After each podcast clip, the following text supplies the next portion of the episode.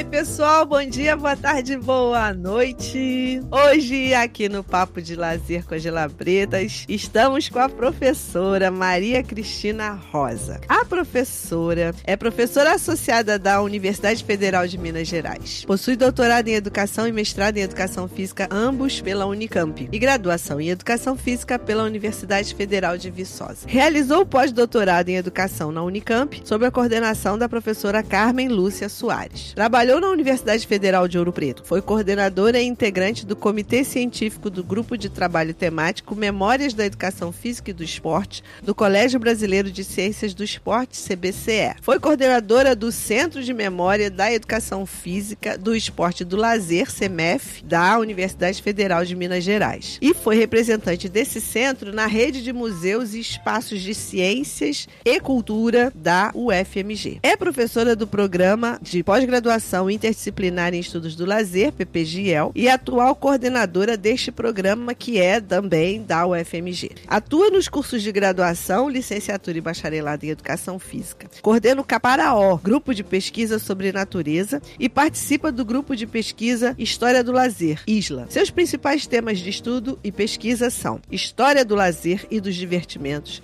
História das Práticas Corporais na Natureza, História do Corpo, História da Saúde e das Doenças, Lazer e natureza.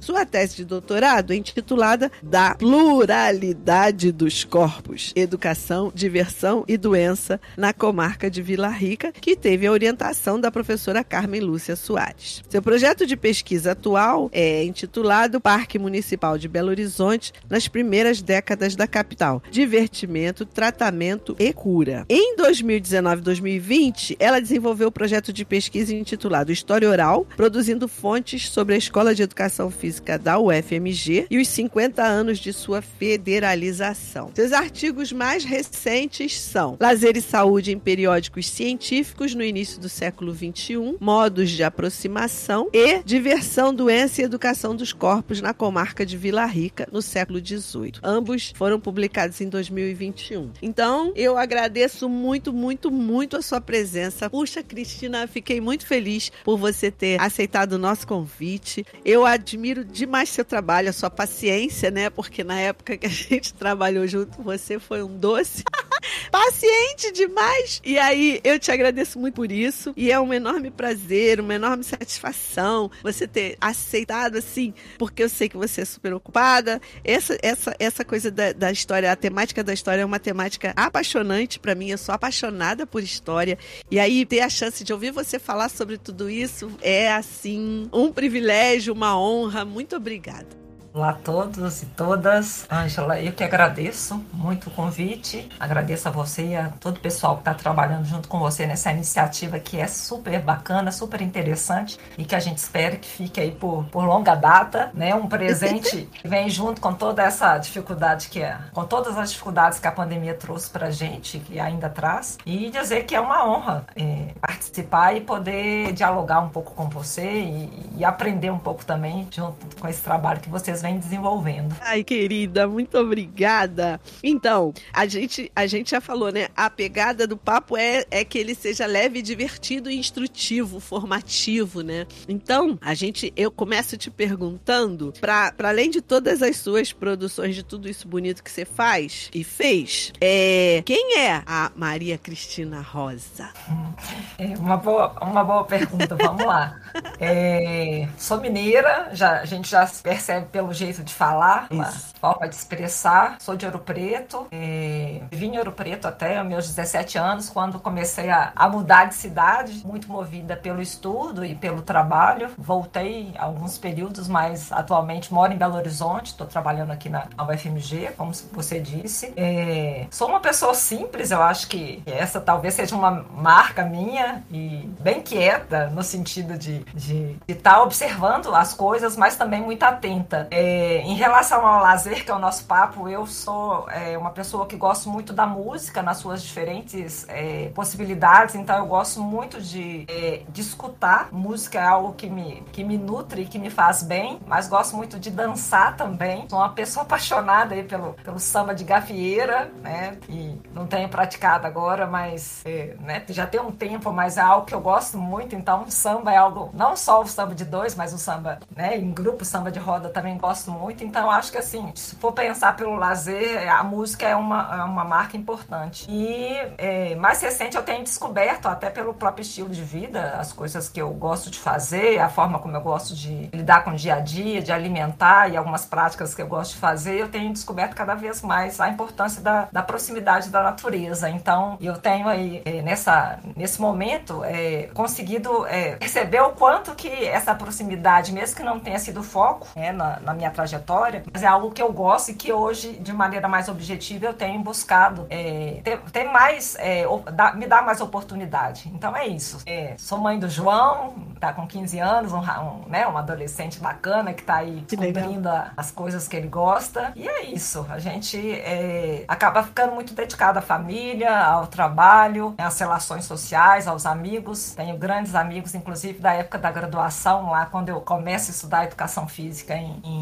Começo não, porque eu fiz o curso técnico em Ouro Preto. Eu sou, eu tô na educação física desde, desde meus 14 anos. É o tempo em, é, a gente tinha um curso em Ouro Preto, que era um curso técnico que dava a qualificação para você trabalhar até o sexto ano em escolas. E eu já lá, né, com meus 14 anos, era basqueteira, gostava demais de, de esporte. Já fui fazer o curso técnico, que foi uma oportunidade boa, né? Eu venho de uma formação na escola pública e estudar no, na, na antiga Escola Técnica de Ouro Preto, que hoje é o Instituto Federal, foi uma oportunidade boa e ali a gente, né, um curso bem interessante que a gente teve é, professores é, importantes em diferentes é, práticas corporais e ali eu tive a oportunidade de conhecer é, outras pessoas e de conhecer um rapaz que, que veio com um time de voleibol de Viçosa para jogar com a gente e ali ele me perguntou por que, que você não faz educação física, né? Eu Denise, eu acho que ele nem sabe, um baiano que foi que também foi contemporâneo em Viçosa e a partir dali eu, eu gostei da ideia e, e me embrenhei mais ainda pela educação física e fui fazer o percurso aí depois da, da, da ETFOP, né, da escola técnica, eu fui para Viçosa. Então é isso, eu acho que o percurso é um percurso simples, uma vida simples, mas de muita dedicação e também enfrentando os desafios que estão sempre muito presentes, né? Sim, sim. Não é fácil, mas também é não. muito prazeroso, né, Ângela? A gente é, ter essa busca né, que é cotidiana e que entrelaça aí a, a, o profissional, o pessoal, o tempo inteiro, né? Que eu acredito que não, que não é separado, é junto. Não, é junto, né? A gente não consegue é, separar uma coisa da outra, né? A paixão pela vida, a paixão pelo trabalho, a paixão pelos estudos. É muita coisa que. E, e eu acho isso super legal, assim, que movimenta, movimenta a vida, né? E atinge outras pessoas. Eu acho isso um barato, assim, quando você não tem maior paixão pelo que eu faço, e aí eu faço com vontade, com dedicação, mergulho, e, e nisso eu já vou trazendo gente para perto, né? Assim, eu acho isso muito legal. É, é, eu, eu, eu, você falou desse curso técnico aqui no Rio de Janeiro, houve uma época lá atrás que tinha também, depois acabaram com os cursos técnicos de educação física, ficaram só os cursos superiores, mas tinha curso técnico em especial em colégios particulares de ensino médio. Não era público, não, é, era, era particular. Mas depois de um tempo acabaram. Então, por isso que você chegou na, na educação física, foi porque já começou de, de, de adolescente lá, de menininha, meninota na, na escola técnica, né? E aí, como é que você chega no lazer? Porque você de Ouro Preto foi fazer educação física em Viçosa. Como é que foi esse rolê aí? É, no fundo, é, a, a, formação em Viçosa, né, eu formei na. A minha graduação foi no final da década de 80. E a gente ainda era, né? Embora o ano que eu entro na universidade tem essa divisão entre bacharelado e licenciatura, mas a formação era muito voltada para o bacharelado. A gente fazia duas disciplinas da, da, licenciatura na educação e não tinha muito essa, essa, essa discussão que, que se tem posteriormente com todas as mudanças e todas as crises que a educação física entra. Então eu faço uma formação, na minha formação eu, eu, eu acabo me apaixonando mais pelas disciplinas biológicas, meu percurso é esse. Então eu, biologia, anatomia, fisiologia humana. Então assim, eu era apaixonadíssima com, com, com essa área. E, e depois que eu me formo, eu volto para Ouro Preto, vou trabalhar é, em academia e, e em escolas públicas, trabalhei, trabalhei em três escolas públicas, mas tive a oportunidade em 93 de é, substituir na, na Federal, né, de ser professora substituta na Federal de Ouro Preto. E a partir da experiência é, dentro da universidade, abriu-se outras possibilidades. Eu não tinha meta nenhuma. Eu, é, eu gostava do que eu fazia, trabalhava, mas não tinha meta. Mas ali, na experiência na UFOP, eu falei, eu gostei da experiência, a gente ainda trabalhava com educação física para o ensino superior, lá ainda não tinha o curso de educação física, mas me deu a oportunidade, inclusive, de conhecer o âmbito. Depois eu fiz concurso, passei, fui aprovada e sendo professora da casa, eu tive a oportunidade de sair para fazer mestrado. E naquele momento, a universidade recomendava que a gente tinha determinadas é, escolas que, que eram cursos recomendados. Então eu selecionei e conversei um pouco com as pessoas. No Combrace de, acho que de 95, é, eu conversei com a Cristiane Kerr, que, que foi é, até minha. Eu era veterana dela em Viçosa, encontrei com a Cris no Combrace e a Cris estava fazendo mestrado com a Heloísa Bruns. Eu conversei com ela, gostei da oportunidade e fui começar a buscar um tema de pesquisa, sabe? Então eu entro no lazer, por acaso, pela minha trajetória na a graduação não seria o percurso, mas é muito interessante, porque é, lendo sobre Ouro Preto, eu encontro lá o, o livro é, A Casa e a Rua, do Carlos Rodrigues Brandão, ele vai falar um pouco sobre a relação entre os moradores da cidade e os turistas, como que ela é, se dá, e ele coloca em uma, nesse livro uma nota, falou assim, ó, talvez no carnaval é, a relação entre turista e morador seja diferente. E aí eu casei, né, essa, essa dica, do, que para mim foi uma dica do, do Brandão, mais a oportunidade de aproximar da Heloísa, da Heloísa Bruns, que tinha recentemente terminado o trabalho dela sobre carnaval, samba e futebol. E gosto muito de carnaval, sou festeira, gosto de dançar, né? E, e uni né, esses valores e a, fiz o projeto,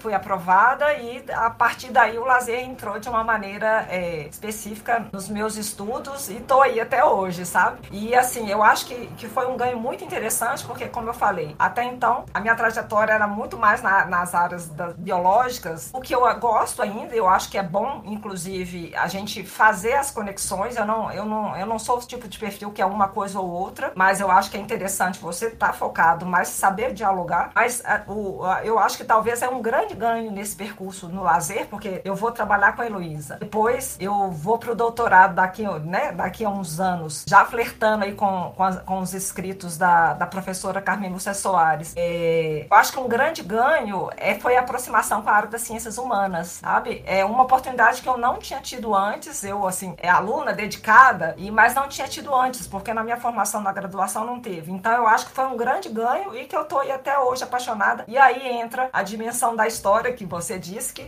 entre, né, todas as possibilidades que, que as ciências humanas é, possibilita, é, foi essa proximidade com a história e é, nesse exercício de pensar o presente, sabe? A história me provoca muito é, pensar assim, o que, é, na pergunta até que a gente usa muito, né? Como que foi possível se tornar dessa forma? Então a história é algo que me provoca para poder tentar entender processos aí de, de formação e entender melhor a, a, Constituição que hoje a gente tem no âmbito né, dos da, do lazer e outras é, práticas a gente estuda. Então o percurso é mais ou menos por aí, sabe? É, primeiro esse encontro aí com a Heloísa Bruns, que foi é, muito importante e, e, essa época a Unicamp era um centro importante, era uhum. o centro, né? Talvez o que hoje seja a UFMG, era a Unicamp, então eu tive contatos com professores muito importantes, que na minha formação, o, o professor Marcelino, o professor Paulo de Salles Oliveira, a, a Elo, o Ademir Demarco, entre outros professores que, que, que foram, sabe, importantes com a gente é, atuando em grupos de estudo sobre Norbert Elias,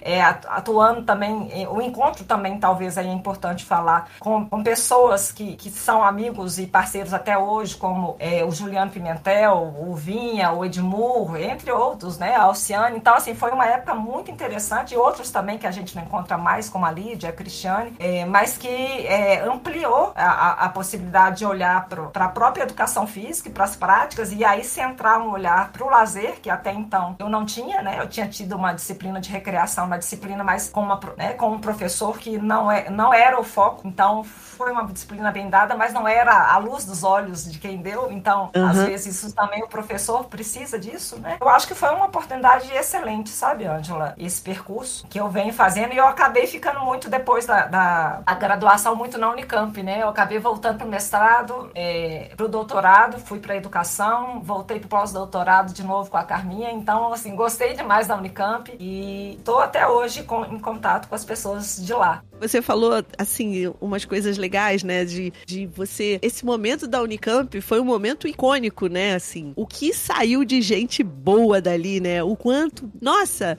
o quão produtivo foi esse período, né? O quão produtivo foram esses essas inter... produtivas foram essas interações, né? Porque tá todo mundo aí fazendo bonito pra caramba no país todo, né? É, é um, é, foi um departamento, cara, assim, nossa, brilhante no sentido de, da importância e da formação, né? Da, da do, dos encontros que as pessoas estabeleceram lá, né? E aí, é, você fala das, assim, são, são todas pessoas produtivas que estão aí ainda aí. Caramba, quanta coisa um, um espaço como como aquele é, pro, proporcionou, né? Quanta coisa até hoje proporciona, né? Porque volta e meia as pessoas se referem ao Departamento de Estudos do Lazer da Unicamp, né? Como um, um seminal mesmo, né? A, a coisa da, da origem mesmo, da, da origem no sentido de onde começa essa história de formação de quem vem depois, né? E que tá por aí espalhado. Você falou isso, uma outra coisa que você falou que eu achei um barato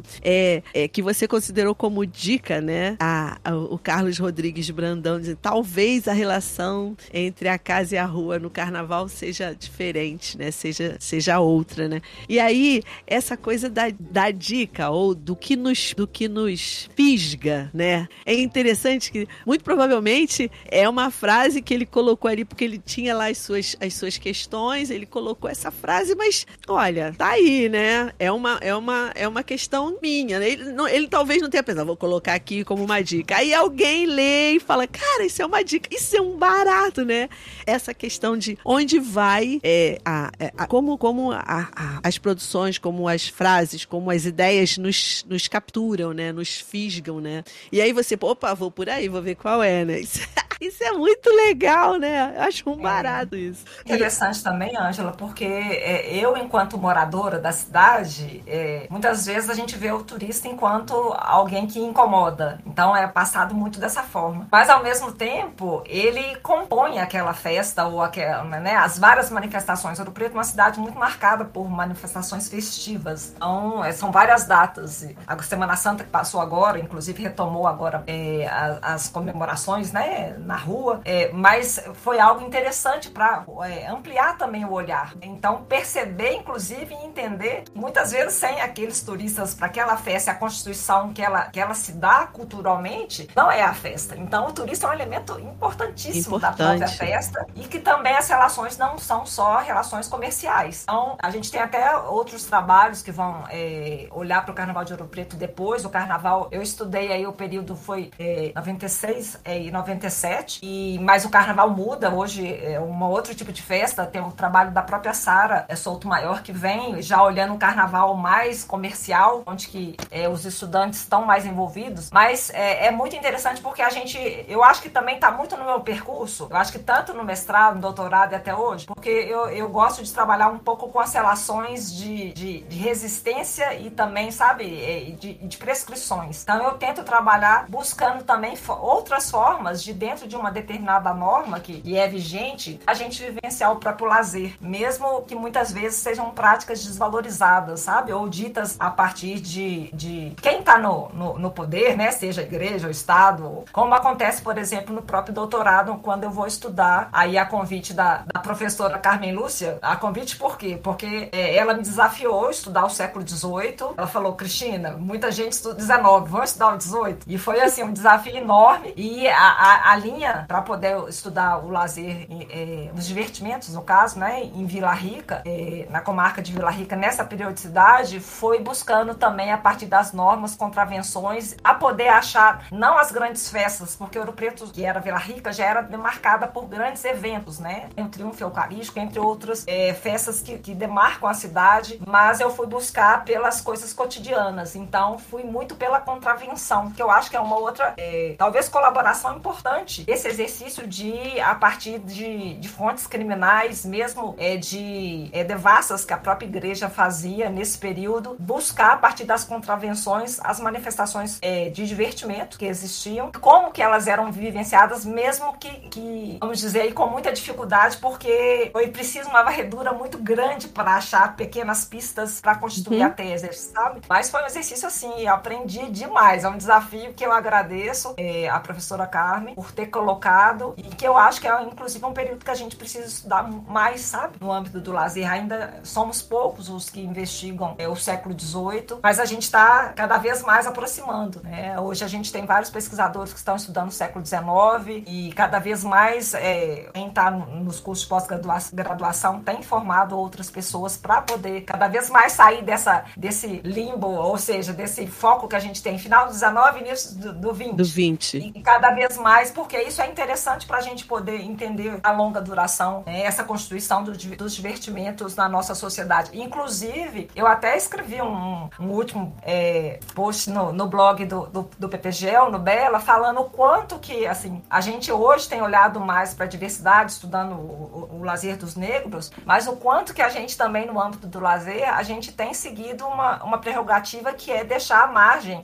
Né? Essa exclusão que a gente muitas vezes critica, a gente ainda nas temáticas, hoje tem várias pessoas estudando, mas é muito recente. Sim. Né? O meu próprio trabalho, ele não tem esse viés, embora eu estou o tempo inteiro falando sobre os escravizados. Então, assim, foi necessário na, na minha banca de qualificação a Denise Santana virar para mim assim, a sua tese é só, né? A gente chamava de escravos, hoje escravizados, vão mudando isso. as nomenclaturas, mas assim, ela é que viu isso, sabe? Porque minha temática não era nem essa, mas o tempo inteiro tá presente, porque são essas pessoas que estão à margem que eu vou encontrar nos processos crimes, nas devassas Sim. eclesiásticas e outras documentações que eu trabalhei nos arquivos de Ouro Preto, Mariana e aqui de Belo Horizonte. É, é a história a contrapelo, né? De você, Isso. você, vamos virar aqui essa coisa para ver o que que, o que que ela nos, o que que ela nos diz, mas de outra forma, né? É, o que que nós precisamos, podemos aprender do que tá a partir do que está escrito aqui, né? Isso, o Chalub faz isso bacana também, né? É. Sidney Chalub, né? Isso, eu acho, Unicamp, sim. Unicamp, né? Cara, é, é, é, fantástico isso, porque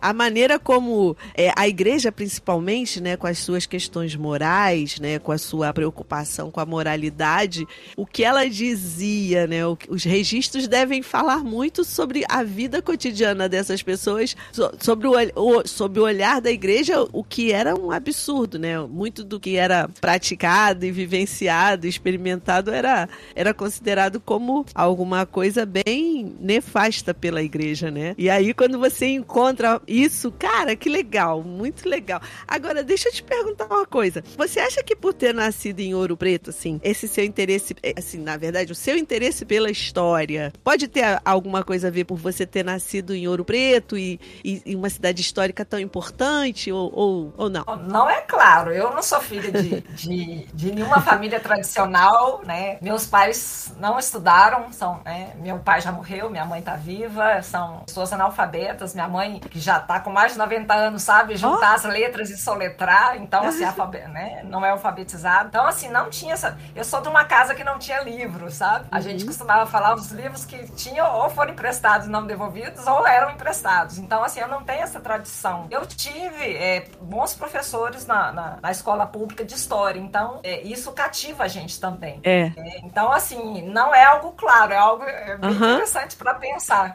Mas tem essa dimensão também, que você vive com algo que o tempo inteiro está remetendo. É a, a, a algo que está ali é, vivo, porque não isso. tem nada parado, mas ao mesmo tempo remete à própria história o tempo inteiro. Então, Sim. Não, nunca pensei sobre isso, mas pode ser, sabe?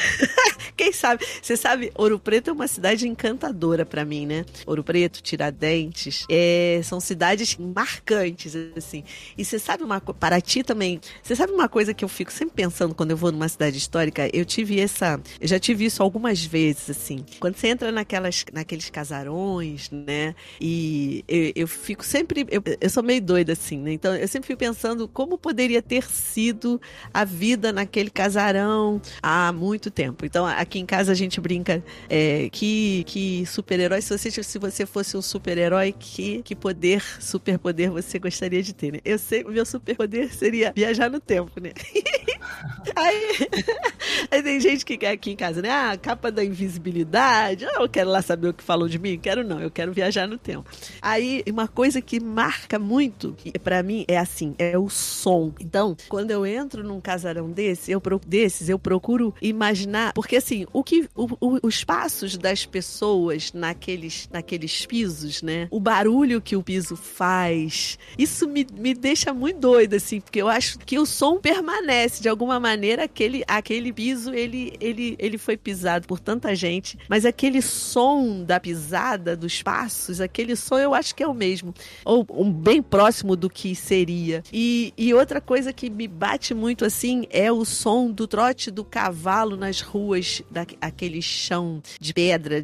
O, o trote do cavalo não, não, não, sei lá se mudou, mas pô, não deve ter mudado tanto. Então aquele som do tlec, tlec, tlec, falo, cara, esse som é do som lá de trás, assim, é uma viagem, né? eu, eu, sei que é uma viagem muito doida, mas eu fico sempre muito, é, eu presto muita atenção nos sons. É uma tentativa é. de voltar, assim, sei lá. Eu acho interessante você trazer esse tema, porque é, olhando o meu percurso, tanto no mestrado, no doutorado e, e nos outros estudos, a dimensão do corpo é, é central. A dimensão do corpo na experiência no espaço é central. Então, é, como eu disse aí, né, nessa relação com as fontes é, no, no doutorado, por exemplo, é, esses detalhes da vivência do lazer, da vida do cotidiano, foi algo que eu, que eu corri atrás o tempo inteiro. Então, uhum. essa forma, a sensibilidade do corpo nessas, nessas práticas dos divertimentos, sejam. Porque o que, que acontece? O corpo também, nesse período, é algo interessante a gente pensar, porque era algo muito cerceado. Então, Sim. por exemplo, quando você fala da questão da, da igreja, então a gente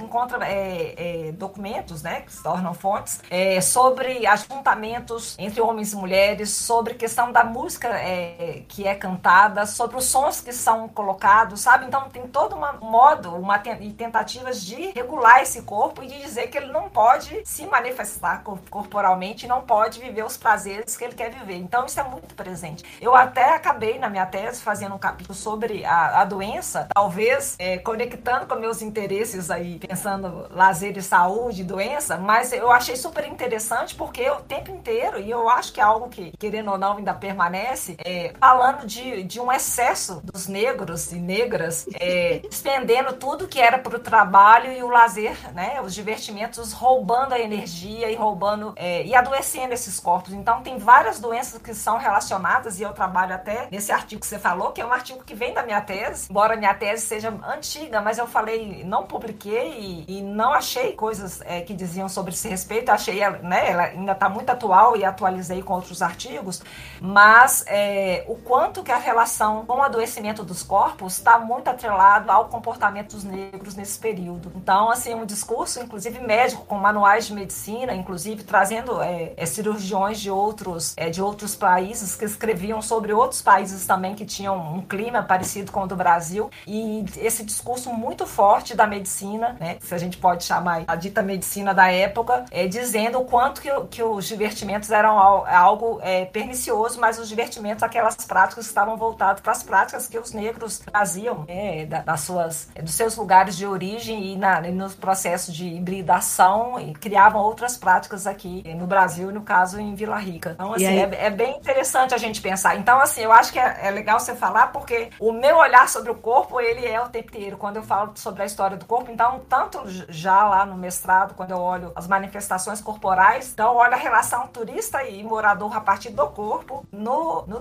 doutorado, a pluralidade dos corpos, e aí a gente pensou na educação, na diversão e na doença. Então, assim, é, é o, o, grande lugar e o que me instiga, instiga a, a, a pensar os divertimentos ao lazer. E eu acho que quando você fala sobre Ouro Preto, a dimensão do espaço, essa relação com o próprio espaço, também é algo importante. Talvez aí seja porque você mora numa cidade que é inicialmente é diferente, então parece brincadeira, mas assim, conhecer uma cidade asfaltada, hoje Ouro Preto tem asfalto em algumas partes, mas conhecer um lugar asfaltado foi algo que para mim não era comum enquanto criança. Então assim, essa relação com o espaço, com o estreitamento das ruas, com as curvas e como que o corpo se comporta nos divertimentos é algo também que me chama atenção é, nesse percurso que eu faço, sabe? Eu acho que são chaves de leitura que eu vou fazendo durante a, a produção e que, e que me instiga até hoje pensar Sim. essas manifestações, né? Sim, é, é, muito legal pensar, né? Assim, é tentar é, responder algumas perguntas. E aí eu acho que você faz isso bacana, assim, quando você pensa lazer e saúde no século XXI e pensa diversão, doença e educação dos corpos lá no século XVIII, quando você, quando você faz essa, essa, você faz essas, essas leituras que são de épocas tão diferentes, mas que estão tão relacionadas, porque existem permanências nessa, nessa construção, né? Os excessos, o que vem da classe trabalhadora e o que vinha lá dos escravizados, né? O que que é moralmente aceito? E aí a gente encontra de novo, né? O direito à medicina e à igreja, né? O direito à medicina e à igreja, sempre re tentando regular esses corpos o tempo todo, né? Hoje a gente tem até outros reguladores, mas o direito, né? O, o a, a, a história das contravenções, né? O que que, o que, que é a lei para regular e para conter, né? A igreja com as suas, as suas é, determinações pautadas no moralismo e na, no pecado, né? Aquela noção do pecado, né? E a medicina, assim, olha, vamos controlar esse corpo aí porque ele é fonte de doenças. E hoje a gente tem outro tipo de controle a partir das ciências biológicas, né? Eu acho que, nossa, tem muita, é muita coisa para pensar. Isso é ótimo. Pô, obrigada. Muito legal, muito legal. É aí interessante, você... Angela, porque, por exemplo, é, a relação, é, o adoecimento do corpo a partir da, da violência que muitas vezes acontecia com, contra esses sujeitos em momentos de divertimento é algo muito recente, sabe? É, hoje a gente sabe que a violência leva ao adoecimento do corpo e à morte. Então, até a própria normativa é, da, de, de, de, como se diz, de, de, de nome de, de doenças em relação a causas, né, de, de afastamento do trabalho e de, de morte, a, a, a inclusão da violência é muito recente, historicamente falando. E aí, essa proximidade a essas, essas diferentes fontes que eu trabalhei, ela vai, elas vão nos mostrar já o quanto que, que em, em diferentes práticas que é, ocorriam na, na, nas vendas, na, nas casas de alcoce e outros lugares de divertimento da, de Vila Rica, o quanto que a violência era algo presente nos divertimentos e que levava a, a inclusive, a um prejuízo para o próprio trabalho, mas mais do que isso, um prejuízo à saúde do indivíduo que muitas vezes não era nem considerado indivíduo. Então, assim, eu falo isso porque ainda é muito recente esse tipo de, de, de, de análise que eu acho que a gente precisa olhar mais, sabe? Eu, a gente fez recentemente, mas outros pesquisadores, outras pessoas precisam olhar, porque isso vai cercear várias, várias inserções, eh, por exemplo, dos escravizados, de outras pessoas em diferentes tempos, é, por causa de repressões que vão acontecer é, em situações de, de em, que, em, em situações de divertimento que vão acontecer nesses diferentes lugares, inclusive na própria rua, e aí tendo a centralidade ainda hoje, na noite, enquanto tempo que mais ocorre esse tipo de, de violência mesmo contra esses sujeitos, né? Lá no 18, a noite já se manifestou como o, né, o momento principal, tanto da transgressão quanto da, de uma, de uma violência para cercear determinados comportamentos. E hoje a gente vê muito ainda, e ainda muito, é, como se diz, das pessoas que vêm, né, que são da, de novas gerações, filhos dessas pessoas, né, dos escravizados. Então, algo muito importante para a gente na área do, dos estudos da, do lazer, ainda tematizar e buscar aprender mais, conhecer mais, para a gente poder discutir sobre isso, pensar sobre isso e não ficar fazendo, né, de mesmo que seja de outras formas, determinados comportamentos que são desumanos mesmo. É, é de disso que você trata nesse, nesse artigo é, sobre lazer e sa saúde em periódicos científicos no início do século XXI? Porque você, eu, eu li o resumo, eu não consegui ler o artigo todo, eu li o resumo. Mas, de certa maneira, tem ali também um olhar bem limitado acerca das, das ciências humanas, né? Das ciências sociais e humanas, né? É, o olhar é bem biológico mesmo, né? É, esse trabalho, ele vem de um trabalho que eu orientei do Marconi Silva, é, de especialização, que foi feito até aqui na UFMG, mas ele é um trabalho mais recente. A gente pega aí alguns periódicos do início do século XXI e mostra, no fundo, ele mostra algo que já é bem conhecido é, nesse sentido, é, em relação a uma relação do lazer é, relacionada à saúde, muito relacionado à questão do exercício físico, da atividade física, embora a gente tenha feito, aí eu acho que é o grande ganho desse, desse artigo, um mapeamento de outras, é, de outras temáticas que estão relacionadas às ciências humanas, mas mas que são pouco ainda é, problematizadas. Então, desde a discussão sobre os, sobre os espaços, sobre a, as relações com, é, entre os corpos, é, mas mais ainda eu acho que é, é interessante dizer que, é, como se diz, é, mesmo que tenha, talvez o que eu estou querendo chamar atenção é o seguinte, a própria dimensão da saúde ela é pouco problematizada. E aí, quando a gente faz a relação lazer e saúde, o como que a saúde é, tratada ainda é muito colada na própria ciências biológicas. Então, assim, é, parece, eu acho algo muito contraditório, porque a nossa grande raiz, embora a gente seja interdisciplinar, a gente, o nosso diálogo é mais com a área das ciências humanas. E quando a gente discute lazer e, e, e saúde, a gente atrela muito a questão biológica ainda. Então, assim, esse artigo ele traz esses dados, vai mostrar sobre os pesquisadores, mas eu acho que talvez aí uma parte que a gente é, acabou decidindo não, não, não explorar tanto são as dicas finais que tem um quadro que a gente monta, como que outros temas vão aparecer que precisam ainda ser pesquisados, buscando relacionar com outros fatores para além da atividade física e do exercício físico. Eu acho, inclusive, assim, a pandemia ampliou isso quando se fala muito em saúde mental, quando se fala muito sobre o uso do espaço público, e aí a gente vai pegar principalmente as áreas próximas à natureza, ao,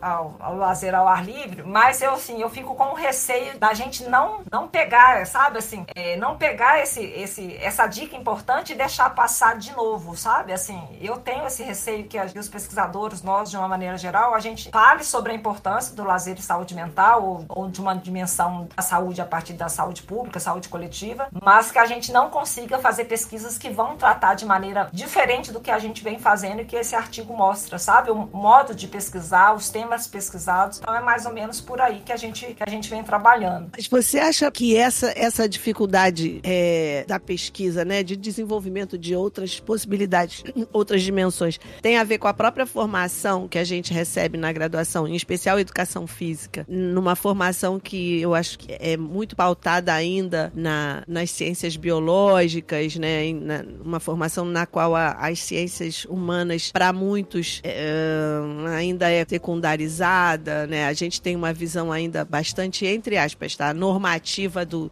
do exercício físico e, e da, da atividade física de um modo geral? Você acha que pode ser por isso? Assim, é uma hipótese ou, ou não tem nada a ver? Sim, porque a, a, a maioria dos pesquisadores são atrelados, a gente sabe, né? Isso. Em relação ao lazer, são a, a formação dos, dos, principais pesquisadores está tá atrelada à educação física. É, eu acho que é um, um grande fator. Agora, eu acho também que, eu não sei, você que tem aí entrevistado, né, conversado com várias pessoas, é, quem seriam as pessoas hoje no âmbito do lazer que têm estudado a temática lazer e saúde? Eu acho que tem que ter mais investimento, sabe? Pessoas dedicadas a essa temática e é lógico que tem pesquisadores, a gente recebe inclusive pesquisas, tem pessoas pensando sobre, mas eu acho que falta é, investimento, sabe? É, porque aí para poder problematizar, porque o lazer já é muito problematizado, a vinculação lazer e saúde, que eu acho que é pouco, e aí no âmbito do entendimento do próprio, da própria noção de saúde ou noções, porque não tem uma única, falta, falta esse, sabe? Falta espaços. Eu acho que a gente precisa conversar mais sobre isso e aí entender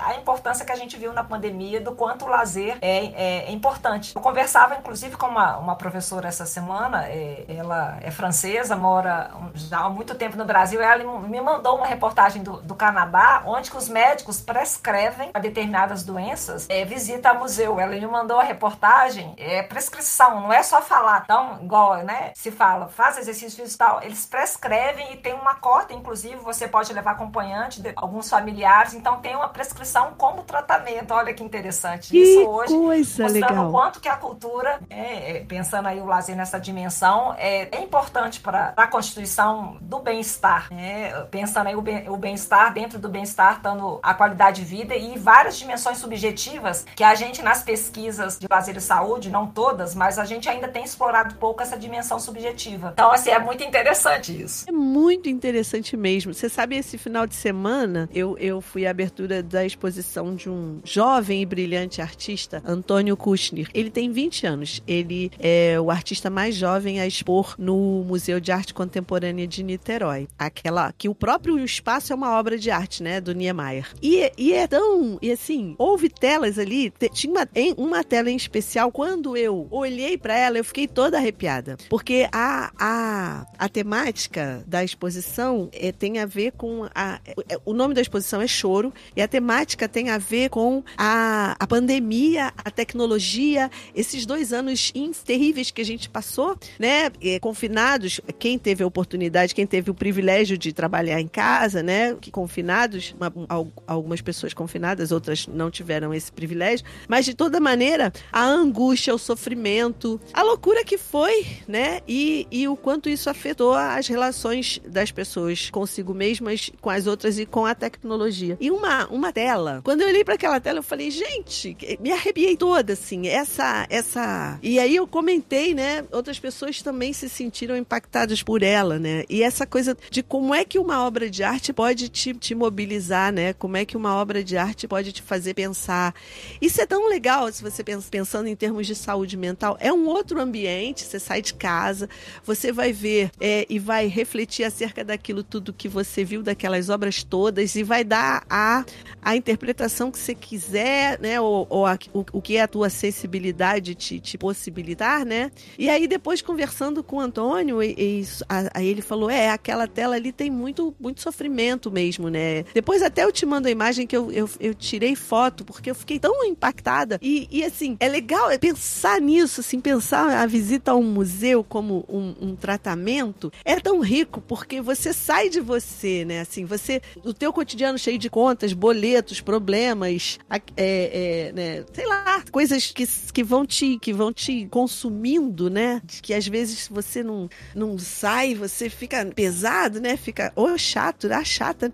E aí você vai para o museu, você tem a chance de penetrar na tela, pensar, tentar encontrar o que que o cara quis dizer ali. E aí tinha uma outra tela enorme, era um conjunto de telas, tem um nome que eu agora não vou lembrar, que formavam um painel, né? E aí depois conversando com ele, ele falou: olha, aqui estão é, os mitos, aqui estão os doze trabalhos de Hércules, aqui estão os pecados capitais, e eu, caraca, onde é que tá tudo isso, sabe? Assim, aquela tela. aquela tela. Aí ele foi me mostrando, eu fui encontrando, mas aquela tela para mim tinha a ver com a importância de estar na natureza. E aí, no meio do caos, ele pôs assim, a, a pomba da paz e o cupido. Então, assim, no meio do caos, no meio do caos, para mim, né, a minha a minha a minha reflexão tosca, né? Porque eu não sou uma especialista em arte, imagina. Aquilo para mim quis dizer assim, olha, no meio do caos ainda existe, pode existir o amor e pode existir a paz, né? As possibilidades estão aí. Aí eu vim conversar com ele, aí ele, aí ele foi, chegou para conversar. Não, aqui estão esses, esses e esses. Eu falei, caraca, não tinha visto nada disso. Então, assim, é um outro momento, né? Você conversar sobre uma obra de arte é um outro momento. Você não tá preocupado com o boleto. Você... Ai, esquece o boleto. É outra. Isso é, porra, isso é uma sacada maneira, assim, desse, desse médico canadense, né? Vai pro museu se tratar. Adorei. É, é, lógico que a gente não pode tornar isso, né, limitado, mas é só, eu tô chamando atenção para experiências que a gente pode prestar atenção, inclusive uhum. para valorizar as, as, práticas e as coisas que a gente estuda, né, os temas que a gente estuda. Sim, é. que a gente viu que são tão importantes nesse momento, nesse período da pandemia, né? Nossa, como a necessidade é, da cultura cultura foi tão premente, né? Assim, a gente, a gente presente, né? Assim, cara, tem que ouvir uma música, tem que ver um filme, tem que, né, caminhar numa, numa, numa trilha, fazer uma trilha, sei lá, encontrar as pessoas, né? Cara, a gente se deu conta disso. Quer dizer, muitos se deram conta disso, né? Alguns, é. talvez, não sei. É, muito legal. Agora, se você falou de desafio, eu queria te perguntar uma coisa. Esse desafio aí, que para mim é um enorme desafio de ser coordenadora do PPGL, como que é isso, garota? garota há algum tempo, né? É, é, a gente vem trabalhando, eu, eu, eu entrei para coordenação junto com a professora Cristiane Gomes, estava na subcoordenação, fiquei com ela de 2019 a, a 2021. É, foi um trabalho muito bom, aprendi demais no trabalho junto com a Cris e, e uma parceria bem interessante. E após né, é, o encerramento desse, desse período, é, surgiu a oportunidade, eu, eu tive a oportunidade de, de coordenar o Centro de Memória e eu, eu achei que seria interessante também, porque eu não fiz um investimento tão administrativo na carreira, também pegar esse desafio, essa oportunidade. E, e uma tentativa também de colaborar com o programa. É, os momentos são muito difíceis, politicamente, na educação, a gente está tendo muito corte, muita restrição, uhum. então, é, dificuldades, mas eu acho que é isso, sabe? Eu estou agora junto com a professora Ana Paula, que dá aula no curso de turismo, é do IGC aqui da UFMG, a gente tem feito uma nova parceria junto com, com o Danilo, que todo mundo gosta demais, Danilão, é, mas a gente está tentando, é, dentro da possibilidade, é, cada vez mais inserir na questão da, da internacionalização, que outras coordenações já, já investiram, né? A coordenação anterior já, inclusive, do, do Helder e do, e do Silvio, e aproveitando as poucas oportunidades, sabe, Ângela? E eu acho que é um grande desafio, é, porque a, na própria pandemia, e tem é, ocorrido com diferentes programas, é, houve muita questão de desistência de alunos por causa das dificuldades que, que muitos passaram. Então, é, ao mesmo tempo que ampliou a possibilidade das pessoas acessarem os programas por causa dos é, processos seletivos é, virtuais. Então, eu acho que assim, é, é ganho e perda, sabe? É, uhum. uma, uma, é uma ponte, mas é um desafio grande de pelo menos fazer um, um, um trabalho a contento da equipe, porque a gente tem uma equipe é, muito capacitada e professores de referência, e a gente vem prestando aí atenção é, às demandas do, dos diferentes grupos. Hoje o PPG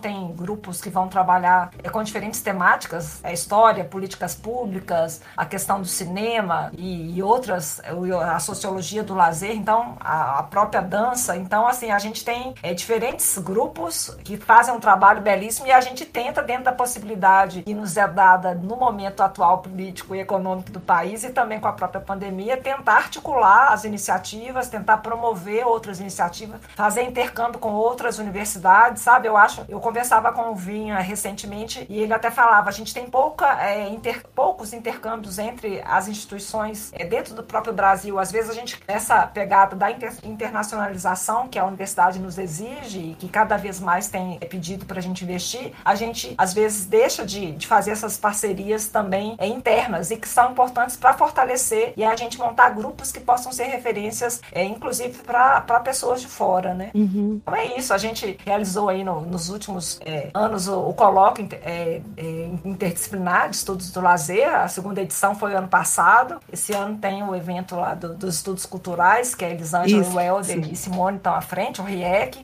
E, e a gente está tá aí, tentando agregar e estamos abertos aí para novas pessoas e abrindo ao máximo possível a, a potencialidade que o grupo tem, que é muito interessante para poder trabalhar, tá? E, não, assim, é um programa super importante, né? O PPGL é muito importante. Esse movimento que vocês fazem é tão rico, tão bonito, eu adoro acompanhar, eu participo do que eu posso, assim, eu tô sempre envolvida, metida lá, enxerida, tô aí, tô lá. É, o ano passado a gente teve também um encontro de recreação e ócio, né? Que reuniu é, é, vários países da América, Isso. das Américas. Isso. Mas a gente precisa ainda, o encontro foi muito bom, mas a gente não teve muitos frutos ainda a partir, sabe? Eu acho que inclusive a gente precisa investir mais nessa questão, sabe? De mais diálogo, inclusive com as pessoas, com os, com os países que são nossos vizinhos. A produção Sim. é muito bacana. Sim. É, e, é, e, as problemáticas, os temas, eles são muito parecidos, mesmo que a gente esteja em tempos e, e espaços diferentes, pensando a própria produção do conhecimento, as discussões, mas tem alguns países que são mais politizados, que trazem contribuições importantes que a gente precisa ter mais essa troca. A gente, é verdade, a gente aprende muito, né? É uma possibilidade de, de troca e de aprendizagens, né? Importante, muito importante essa possibilidade. Agora, olha só, você lá no começo você falou que gosta de música, que gosta de dançar. Então você já falou do, como é que você frui o lazer, né? Das relações familiares e tal. Então, eu queria que você dissesse para mim, assim, o que, que você me desse dicas, porque você traz uma temática super bonita, interessante, essa sua relação com a história, com os divertimentos, com, a, com as doenças. É, com a educação dos, dos corpos. E aí eu queria que você desse para nós uma dica, ou algumas, sei lá, o que você quiser dizer, para quem está chegando agora no campo, para quem quer conhecer um pouco mais desse, desse, desse campo específico da história do lazer, dos divertimentos, como é que. das práticas corporais. O que, que você diria para quem está chegando agora e quer conhecer um pouco mais? Ah, eu acho que um, um bom caminho é, é, ler os trabalhos que são produzidos no âmbito do, do próprio PPGL na linha sobre história e memória, sabe? A gente tem trabalhos que, que vão é, abranger diferentes regiões do país, diferentes cidades, diferentes práticas, diferentes períodos históricos aí. É, então eu acho que uma, uma boa dica seria essa. Outra, outra possibilidade é na própria visita aos arquivos, e hoje a gente tem os arquivos é, digitais, e, e, mas temos os físicos, eu acho importante, sabe, essa, esse contato com a, a documentação e, e, essa relação com, com, seja ele em qual suporte ele tiver, mas nas visitas é, a esses espaços que são culturais também, que fazem exposições, que, que mostram é, parte dessa documentação, ficar atento para as pistas, sabe? Então, o próprio Centro de Memória aqui, várias exposições são montadas e que a partir da, daquela organização da, das exposições, por exemplo, a gente vê pistas de pesquisas muito interessantes. Então, eu acho que esse é um exercício também. E conversar com as pessoas que já estão aí na, na né, nesse percurso, porque a gente sempre tem muita ideia e muita potencialidade, e a gente sempre tem bancos de dados montados, sabe? Então, conversar com os professores, porque muitas vezes a gente faz um investimento muito grande de, de pesquisa, monta banco de dados muito grandes, que tem uma potencialidade muito grande de trabalhar diferentes temáticas e que, que não dá tempo para a gente fazer e que a gente pode agregar muitas outras pessoas que vão chegar, olhar para esses bancos de dados, para essas fontes, e vão pensar também, inclusive, outras temáticas que a gente nem pensou para trabalhar esses dados, sabe? Isso. Eu até tenho feito agora, é, é, dentro desse percurso, um, um, trabalho com os parques, e a gente começou lá, você citou a, a, pesquisa sobre o Parque Municipal, mas a gente começou com o Parque Municipal de Belo Horizonte, mas a gente está montando um banco de dados bem interessante sobre é, parques municipais, é, estaduais e nacionais. Então a gente pegou um recorte temporal aí do final do, do 19 até meados do, do 20, quando tem uma a questão da modernidade muda, né, no urbanismo é, vai mudar um pouco. Então até a década de 60. Então assim, é um banco de dados extenso que a gente está construindo junto com os bolsistas, e é um exemplo de, de material para que outras pessoas possam é, pesquisar. Então, assim, a dica seria essa: conversar com os professores, com os pesquisadores e, e, e ver as possibilidades que já, já tem, né, para poder ter uma proximidade desses documentos, dessas fontes e poder pensar a partir da leitura dessas fontes é, outros problemas de pesquisa, como diria aí o Mark Bloch, né? Você não pode entrar para o acervo sem pergunta, mas o próprio, a própria documentação, as próprias fontes, elas vão te oportunizando fazer outras perguntas para elas. Isso. Então, seria mais isso. ou menos isso. Ah, e aí, quando você falou, eu só vou, é, só vou falar de novo, assim, para quem de repente pegou uma parte só da, da, nossa conversa, né? PPGL é Programa de Pós-Graduação Interdisciplinar em Estudos do Lazer da Universidade Federal de Minas Gerais. Então, quem quiser acessar, entra lá no site que vai encontrar é, esses, esses, esses dados, essas dicas, tudo isso, os trabalhos, as produções todas que a professora Maria Cristina Rosa acabou de, de indicar. Ah, minha Isso. querida, muito obrigada. Eu agradeço, inclusive, por você dar a dica do site. Lá encontram todos os trabalhos publicados, informações sobre os grupos de pesquisa, os docentes estão trabalhando. Então, assim, o site é bem completo e fica, eu reforço aí o convite para que as pessoas possam visitar. E qualquer dúvida, mandar e-mail para a secretaria do programa, que a gente está à disposição para esclarecer. Isso. E aí, acompanhar também. Eu, eu, eu costumo postar nos nossos stories. E tem as redes sociais também, né? Instagram, e, Facebook. E tem o Bela, né? Das redes eu até esqueço, mas tem. Vocês podem acompanhar por lá também. Tem o blog, né? Tem o Isso, blog do blog estudos. Bela, que é uma produção, assim, belíssima, né? Uma iniciativa é. do professor Rafael Fortes, que é feita junto com... Estava é, sob a orientação do Helder, né? No pós-doutorado, quando eles é, trouxeram a proposta. Hoje eu acho que o Rafael com o Danilo, que trabalha junto. E é muito interessante, que é um lugar que a gente trabalha temáticas atuais, é, e mesmo voltando, né, pensando historicamente sobre temáticas atuais, e que é uma linguagem mais tranquila, mais leve, não acadêmica, e que pode ser também uma, uma ótima dica para poder é. achar tema de pesquisas. Fica é. aí a lembrança. Fica aí a lembrança. Dela, o, do PPGL. O, o, Rafael Forte, sim, ele virá aqui também conversar com a gente. Ele está na minha mira aqui, está na lista. Ele, ele não vai escapar de mim. Rafa, ele é gente boa. Ah, ótimo. minha querida, muito obrigada, muito obrigada, muito obrigada mesmo. Foi um papo ótimo, adorei. Nossa, aprendi pra caramba, tô muito feliz. Eu sempre digo que eu fico feliz, mas é de verdade, assim, eu sempre fico muito feliz quando eu consigo conversar, quando a gente consegue, é, que a gente faz o convite, as pessoas aceitam. Eu fico tão feliz, porque é uma oportunidade de conhecer um, um mundo, cada pessoa é um mundo, né? Aí a gente conhece um mundo e, e, e de estabelecer relações com, com pessoas legais. Isso dá um quentinho no coração, isso dá uma esperança, né? Oba, tem gente legal em muitos outros lugares. e a gente pode conversar. Isso é, por isso eu te agradeço muito. Agradeço mesmo de verdade. Muito obrigada por você ter, ter se disposto a conversar com a gente nesse, nessa tarde. Eu que agradeço, Ângela muito bom e espero aí ter trazido algumas questões é, interessantes a quem vai escutar e dizer que é uma oportunidade muito boa para a gente poder pensar, inclusive, a trajetória da gente tentar entender melhor os porquês. Porque nem tudo é muito esclarecido e nem vai ser, mas eu acho é. que é um exercício bom, sabe? Inclusive para a gente poder é, pensar novas ações. Isso. obrigada a todos. Ah, Ó. querida, obrigada. Então, pessoal, chegamos ao final do nosso papo de lazer de hoje. Hoje nós conversamos com a querida professora Maria Cristina Rosa. No Instagram, estamos no arroba Papo de Lazer. Não deixem de nos seguir nas redes sociais. Não deixem de baixar os episódios para ouvir offline. E não percam os próximos episódios do Papo de Lazer com Gelabretes. Um beijo e tchau!